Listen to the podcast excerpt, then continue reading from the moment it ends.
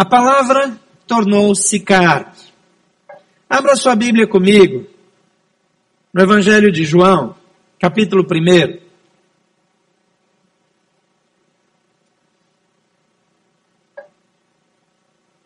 As versões anteriores usam o verbo no lugar da palavra, por razões óbvias. Mas o texto aqui diz na nova versão internacional, diz no princípio era aquele que é a palavra, e ele estava com Deus e era Deus. Ela, a palavra, estava com Deus no princípio. E todas as coisas foram feitas por intermédio dele, sem ele nada do que existe teria sido feito. Nele estava a vida e esta era a luz dos homens. A luz brilha nas trevas e as trevas não a derrotaram. Surgiu um homem enviado por Deus chamado João. Ele veio como testemunha para testificar acerca da luz, a fim de que por meio dele todos os homens crescem. Ele próprio não era luz, mas veio como testemunha da luz. Estava chegando ao mundo a verdadeira luz que ilumina todos os homens. Aquele que é a palavra estava no mundo, e o mundo foi feito por intermédio dele, mas o mundo não o reconheceu. Veio para o que era seu, mas os seus não o receberam. Contudo, aos que o receberam, aos que creram em seu nome, deu-lhes o direito de se tornarem filhos de Deus, os quais não nasceram por descendência natural, nem pela vontade da carne, nem pela vontade de algum homem, mas nasceram de Deus. Aquele que é a palavra tornou-se carne e viveu entre nós, e vimos a sua glória como a glória do unigênito vindo do Pai, cheio de graça e de verdade. Para você entender um pouco melhor esse texto, volte lá para Gênesis, capítulo 1. No primeiro texto da Bíblia, está escrito assim: No princípio Deus criou os céus e a terra. E a terra era sem forma e vazia e etc. No versículo 3, começa com a expressão disse Deus haja luz e houve luz. No versículo 6 diz depois disse Deus, haja firmamento. No versículo 9 aparece de novo e disse Deus, ajuntem-se num só lugar as águas que estão debaixo dos céus e apareça a parte seca. Versículo 11 diz e disse Deus, cubra-se a terra de vegetação. No versículo 14 diz e disse Deus, haja luminares no firmamento. Versículo 20 diz: Disse também Deus: encham-se de água, encham-se as águas de seres vivos. Versículo 22: E Deus os abençoou, dizendo: Sejam férteis e multipliquem-se. E Deus os abençoou, dizendo, versículo 24: E disse Deus: Produza a terra seres vivos. Versículo 26: Então disse Deus: Façamos o homem a nossa imagem, conforme a nossa semelhança. 28. E lhes disse: sejam férteis. Versículo 29, disse Deus. E essa palavra que faz as coisas que não existem virem à existência. Essa declaração criadora.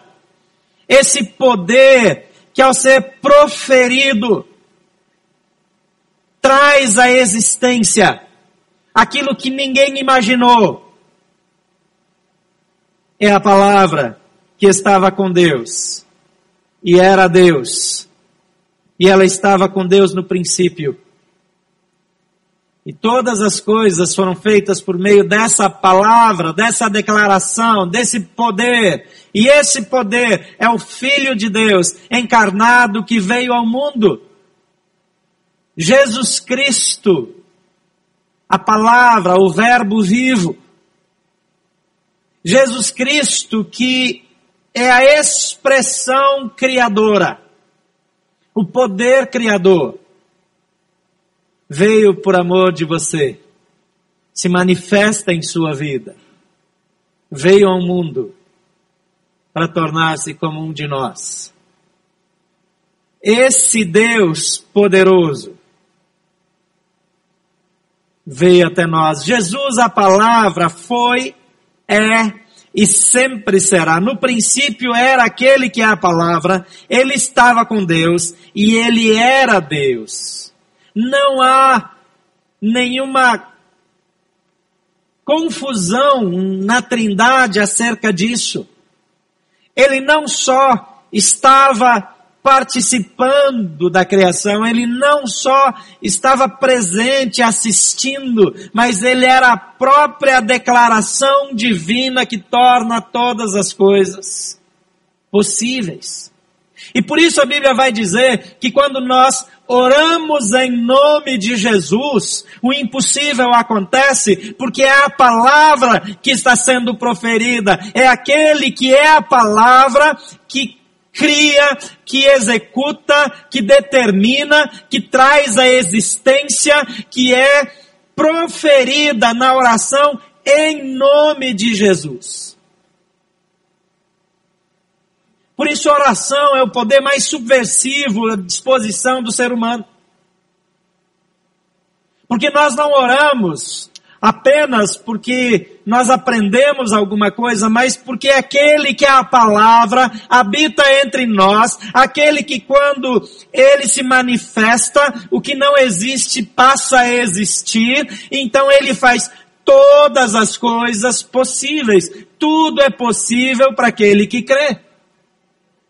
Não há nenhuma barreira, não há nenhum embaraço, não há nenhum obstáculo que possa nos fazer parar, porque a palavra, o Criador, aquele que faz todas as coisas existirem, aquele que não tem nenhum limite, porque se ele diz, é. Esse verbo foi, é nos nossos dias e continuará sendo para sempre e sempre e sempre. Êxodo capítulo 3, no versículo 14, Moisés tem esse essa revelação na sua vida, porque Deus diz a Moisés: Eu sou o que sou. É isso que você dirá aos israelitas. Eu sou, me enviou a voz.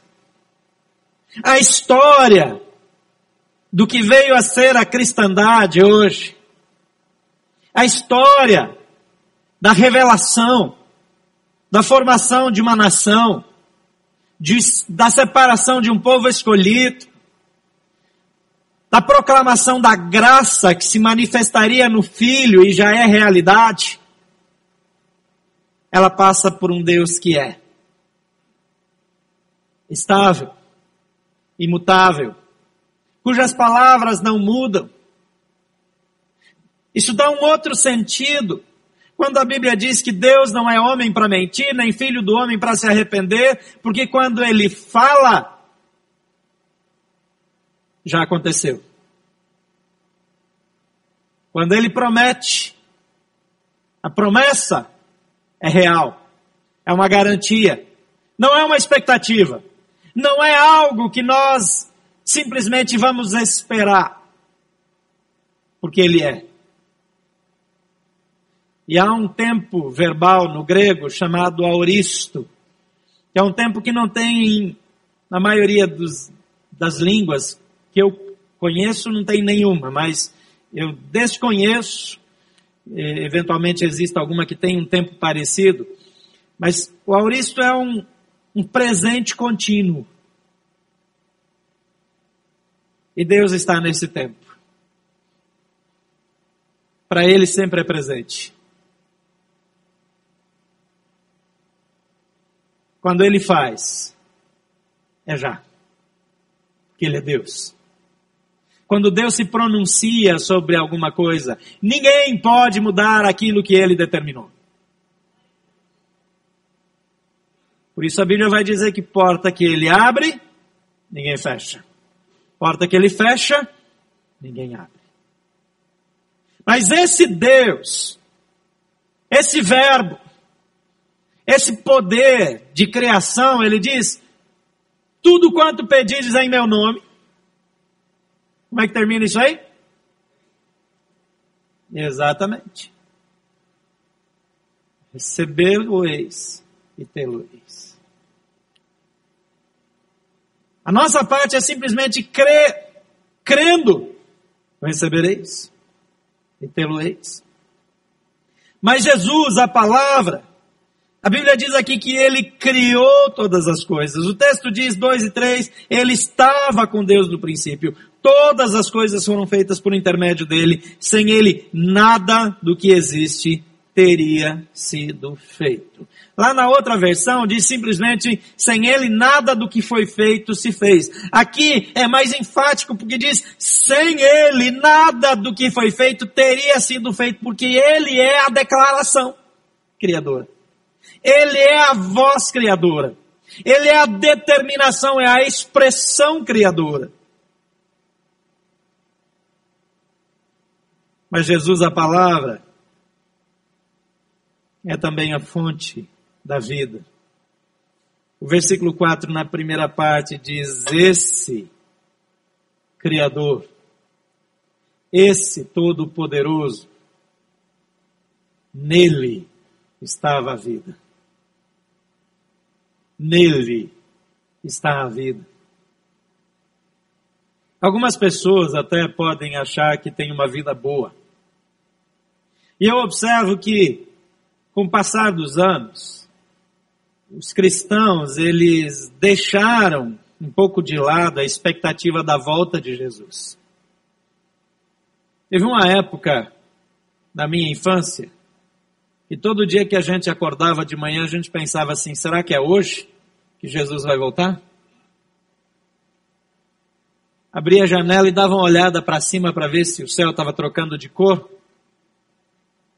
Quando tinha qualquer mudança no céu, que era um pouquinho estranha, e, e, na década de 70, final da década de 70, o céu ficou num colorido estranho, chamou atenção é, nessa parte do mundo que nós vivemos aqui do Brasil, e, e o céu é, é, teve um dia que o céu encheu de círculos, como se as nuvens fizessem círculos, e círculos cada vez maiores, parecia que alguém havia desenhado aquilo no céu, e, e o céu começou a ficar colorido, e o povo evangélico começou a dizer, Jesus vai voltar hoje. Mas parece que essa expectativa morreu. Ele pagou alguns micos, né? Então, ele não veio. É melhor não falar nada.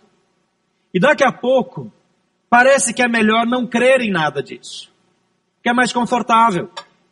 E quando eu perco a expectativa da volta de Cristo, eu começo a viver como se a vida fosse comprar uma casa, dirigir um carro bom, fazer algumas boas viagens ao redor do mundo, fazer uma ceia de Natal maravilhosa usar roupas de boas marcas, fazer coisas que as pessoas fiquem impressionadas. De algum modo, nos destacarmos entre os nossos semelhantes. Mas a Bíblia nos chama para ter essa expectativa de que a fonte da vida é Jesus. E que tudo que tem aí em volta é apenas sobrevivência, na melhor das hipóteses. Nada que nós vamos construir aqui, nós vamos levar conosco. O que vai determinar o nosso futuro na eternidade é aquilo que nós fizemos em nome de Jesus. A palavra, aquele que pode todas as coisas. Nele está a vida. A verdadeira razão para viver se encontra em Jesus. No Evangelho de João, no capítulo 14, versículo 6, Jesus respondeu, eu sou o caminho, a verdade e a vida, e ninguém vem ao Pai a não ser por mim. Eu sou a fonte, eu sou o caminho, eu sou a orientação, eu sou a palavra criadora, eu é que determino o que vai acontecer e o que não vai acontecer. Os pronunciamentos divinos acerca da nossa vida, ninguém pode cancelar.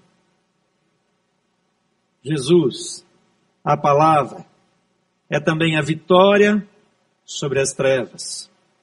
Versículo 4b até o versículo 9 diz: E esta, esta vida, era a luz dos homens. A luz brilha nas trevas e as trevas não a derrotaram. Surgiu um homem enviado por Deus chamado João, e ele veio como testemunha para testificar acerca da luz, a fim de que por meio dele todos os homens crescem. Ele próprio não era a luz, mas veio como testemunha da luz. Estava chegando ao mundo a verdadeira luz que ilumina todos os homens.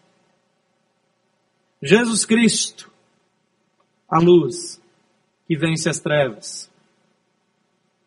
Isso implica em que aqueles que andam com Jesus não entram mais em confusão. Isso significa que aquelas pessoas que creem em Jesus têm direção, têm orientação, têm percepções espirituais, fazem coisas que outras pessoas não compreendem, mas recebem coisas de Deus que outras pessoas nunca receberão. Alcançam níveis de experiências com Deus indescritíveis, porque a luz veio ao mundo. A luz brilha nas trevas. E as trevas não a derrotaram.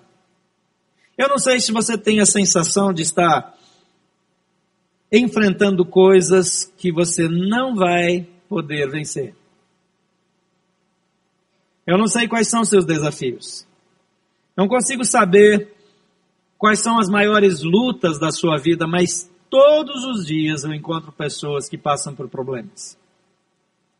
E algumas pessoas não veem alternativas. Algumas pessoas enfrentam circunstâncias que ao ouvir dá vontade de sentar e chorar junto e não fazer mais nada. Porque é difícil ver uma alternativa. Mas quando a luz se manifesta, nós podemos ver com clareza. Você já tentou encontrar uma chave num molho de chave com muitas chaves no escuro? É um negócio interessante, não é? Eu não tenho tantas chaves assim no molho que eu uso, mas tem a chave do meu escritório, tem chave lá de casa, é a chave do carro, e tem algumas chaves que eu acho que estão lá só para me confundir quando eu quero achar as outras, porque eu não lembro mais qual o propósito das outras chaves. Deve estar lá só para fazer confusão mesmo. Sempre tem alguma coisa pendurado na gente que só vem para trazer confusão. Aí ontem eu estava saindo do meu escritório, sem óculos, estava num breu. É isso aí, esse lusco-fusco aí. Estava nesse eu olhava para aquelas chaves, esticava e o braço começa a ficar curto com a idade. E, e eu peguei uma, não era, outra também não. E eu tenho uma técnica fantástica para achar a chave. Eu pego uma chave do meio do molho, e daí eu testo não ela, eu solto ela no meio do molho, e bagunça tudo de novo, depois eu pego às vezes a mesma, porque eu não sei mais qual é a que eu soltei. Isso é muito estratégico. Mas o Edi estava por ali, ele disse, está faltando luz. Aí ele foi lá, apertou o dedo numa uma chave dessa. Ah, foi tão rápido, tão fácil, tão simples. Aquelas coisas na sua vida que você não vê solução, quando a luz chega, o caminho fica fácil. Aquela situação familiar aquela situação financeira, aquela circunstância no trabalho, aquela pressão que começa a aparecer, ela é simplesmente removida quando a luz chega. Jesus, a palavra, é a vitória sobre as trevas. Mas Jesus, a palavra, também foi incompreendido e rejeitado. Talvez você já passou por isso, mas ele passou por isso de um modo especial. O versículo 11 é, do capítulo 1 diz: Aquele que é a palavra estava no mundo, e o mundo foi feito por intermédio dele, mas o mundo não o reconheceu. Veio para o que era seu, mas os seus não o receberam. Quando aqui diz não o reconheceu, não está falando daquele encontro com uma pessoa que você conheceu na infância ou na adolescência e que agora 30, 40 anos depois você encontra e de cara não reconhece. Não é isso. Está dizendo não deu o devido reconhecimento, não atribuiu o verdadeiro valor, não deu a devida atenção. Não admitiu a posição que ele tem. Ele foi rejeitado foi humilhado, foi abusado do modo mais extremo. Por isso, não há ninguém que tenha sofrido abuso, seja violência sexual, seja exposição, humilhação, sofrido bullying, que possa dizer para Deus: o Senhor não sabe o que é ficar no meu lugar. Porque quando Jesus é açoitado em público, quando ele é pregado nu em uma cruz, os filmes, as imagens de Jesus que são feitas hoje em dia, cobrem ele um pouquinho, mas não tinha isso na época, não. A vergonha da exposição. A vergonha, a humilhação pública, sem direito à defesa, ele sabe o que é ser abusado. Ele sabe o que é passar por bullying. Ainda pregado na cruz, exposto, envergonhado, cuspiam no seu rosto. Cuspir no rosto de alguém nessa condição não vai causar mais dor, a não ser humilhação. Não tem mais dor física que possa ser intensificada numa crucificação. Mas eles faziam questão de aumentar a carga emocional para que houvesse uma outra dor, talvez maior do que a dor física, da culpa, da vergonha, da exposição, da rejeição. O Salmo 118, versículo 22 diz: A pedra que os construtores rejeitaram tornou-se pedra angular. A pedra de base da construção. Marcos 12, versículo 10 cita isso e ele diz: Vocês nunca leram esta passagem nas Escrituras? A pedra que os construtores rejeitaram tornou-se pedra angular. Aquele rejeitado, humilhado, tornou-se chave para que eu e você, quando rejeitados e humilhados, saibamos que trilhamos o mesmo caminho do Mestre e seremos também estratégicos para salvação, para mudança, para alcance, para transformação daquelas próprias pessoas que estão ao nosso redor, causando esse tipo de dor. Você é a cura para a enfermidade dos seus opressores. Você é a solução para a vida daqueles que te odeiam. Você é a chave para a transformação do mundo. Atos capítulo 4, versículo 11, Jesus é apresentado, este Jesus é a pedra que vocês construtores rejeitaram e que se tornou a pedra angular no tempo certo, do modo certo, o Senhor restaurará a sua sorte. Unge a minha cabeça na presença dos meus inimigos. A presença deles, por causa do Senhor, o meu cálice transborda. Em sexto lugar, a palavra é a salvação para todos os que nele creem. Versículo 12 e 13 diz: Contudo, aqueles que não o rejeitaram, mas o receberam, aos que creram em seu nome, deu-lhes o direito de se tornarem filhos de Deus, os quais não nasceram por descendência natural, nem pela vontade da carne, nem pela vontade de algum homem, mas nasceram de Deus. não são filhos naturais, são ilegítimos, mas que são legitimados por Jesus Cristo, que derramou seu sangue na cruz do Calvário. Por isso nós somos tão favoráveis à adoção. Cristão que é contra a adoção de filhos não deveria ter aceito a Jesus, porque ele se tornou filho adotivo de Deus.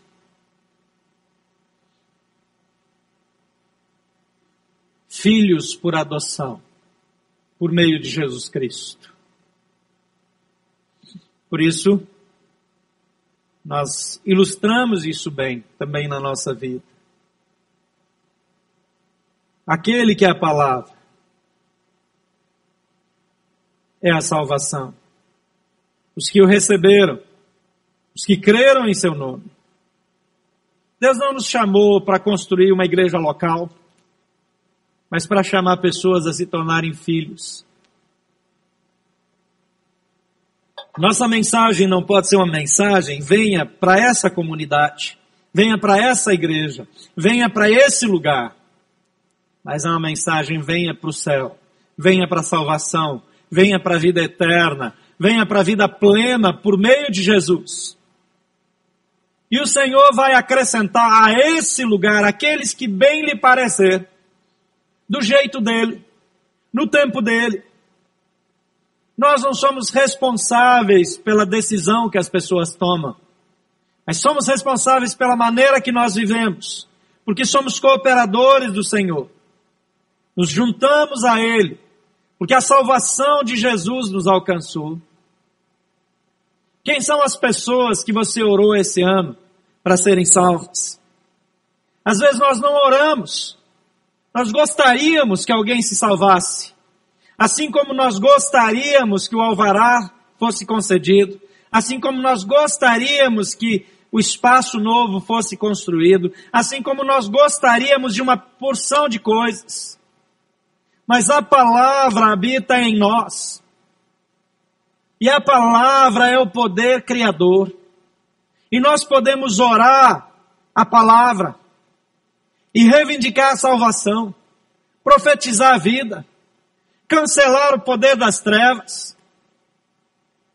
A luz que veio ao mundo brilha. E aqueles que foram cegados pelo Deus desse século que cegou o entendimento dos que não creem, para que não lhes resplandeça a luz de Cristo, é agora rechaçado, retirado, impedido. E a perfeita luz de Jesus vai brilhar. Mas a declaração, a oração, a expectativa precisa ser minha, precisa ser sua. Jesus, a palavra, é a salvação para os que nele creem. Jesus, a palavra, trouxe-nos graça e verdade. Versículo 14 diz: Aquele que a palavra tornou-se carne e viveu entre nós, e vimos a sua glória como a do unigênito vindo do Pai, cheio de graça e de verdade. Cheio de graça e de verdade. Não há restrição, não há nada que eu tenha feito na minha vida que me impeça de ser agraciado por Deus. Não há nada no meu caminho que possa me impedir de alcançar os alvos de Deus. Porque Ele veio e viveu entre nós. E a glória dele é manifestada no meio do seu povo, cheio de graça e de verdade. Filipenses 2, 5 a 7 diz, seja a atitude de vocês a mesma de Cristo Jesus, que embora sendo Deus não considerou o ser igual a Deus, que o ser igual a Deus era algo a que se devia pegar, mas esvaziou-se a si mesmo, vindo a ser servo, tornando-se semelhante aos homens. Eu e você somos chamados a ser também portadores dessa graça agentes de transformação, homens e mulheres, que repartem nos ambientes mais diversos a verdade de Deus. Por isso não nos contaminamos, Por isso Paulo diz, rogo-vos irmãos, pela compaixão de Deus, que apresenteis os vossos corpos como sacrifício vivo, santo e agradável a Deus, que é o vosso culto inteligente, que é o vosso culto racional, opcional, intencional. Então eu não fecho os olhos, eu não faço vista grossa, porque a luz resplandece através de mim. Então, no meu setor não tem corrupção. No meu setor não tem mentira. No meu setor não tem assinatura sem saber o que está escrito. No meu setor não tem nada que vá contra a lei, a ordem. Porque a graça e a verdade de Jesus transcendem e através de mim impactam e mudam realidades. E eu e você somos agentes dessa graça. E tal qual Jesus, seguindo o seu exemplo, abrimos mão de glória, abrimos mão de benefícios, abrimos mão do direito de buscar aquilo que nós gostaríamos para viver o Evangelho pleno, para viver a vida plena que Jesus tem para mim e para você. Um povo chamado para viver com base na palavra. Aquele que a palavra habitou entre nós. E ele disse: Todo o poder o Pai me deu, assim na terra como no céu. É esse poder que está à sua disposição nesse momento. É esse poder de Deus que habita entre nós que é o poder e a autoridade que nós temos para viver as verdades do Evangelho, para mudar a história, para transformar o mundo. O poder de Deus na minha vida, na sua vida, é o poder de Deus na vida daqueles que não creem. O poder de Deus na nossa vida de oração é o poder de declarar as palavras de Deus. Haja luz e houve luz. Existem trevas perto de nós. Existem trevas na nossa família. Existem trevas entre os nossos amigos. Existem pessoas em absolutas trevas. Mas você é a declaração haja luz. E haverá luz na vida dessas pessoas. Que você é um instrumento do poder de Deus para mudar a realidade. Feche seus olhos.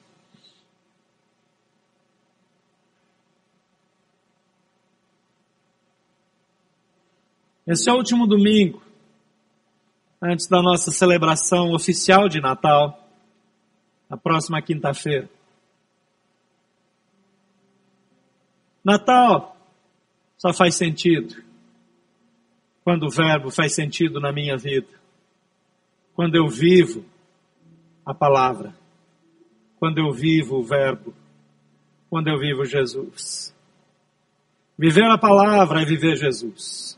Viver a palavra é seguir Jesus de modo definitivo, absoluto. Pai querido, nós estamos aqui como filhos, alvos das declarações criadoras daquele que é a palavra. Viemos à existência por causa dessa palavra. A graça, o poder vieram para a nossa vida, porque essa é a tua palavra.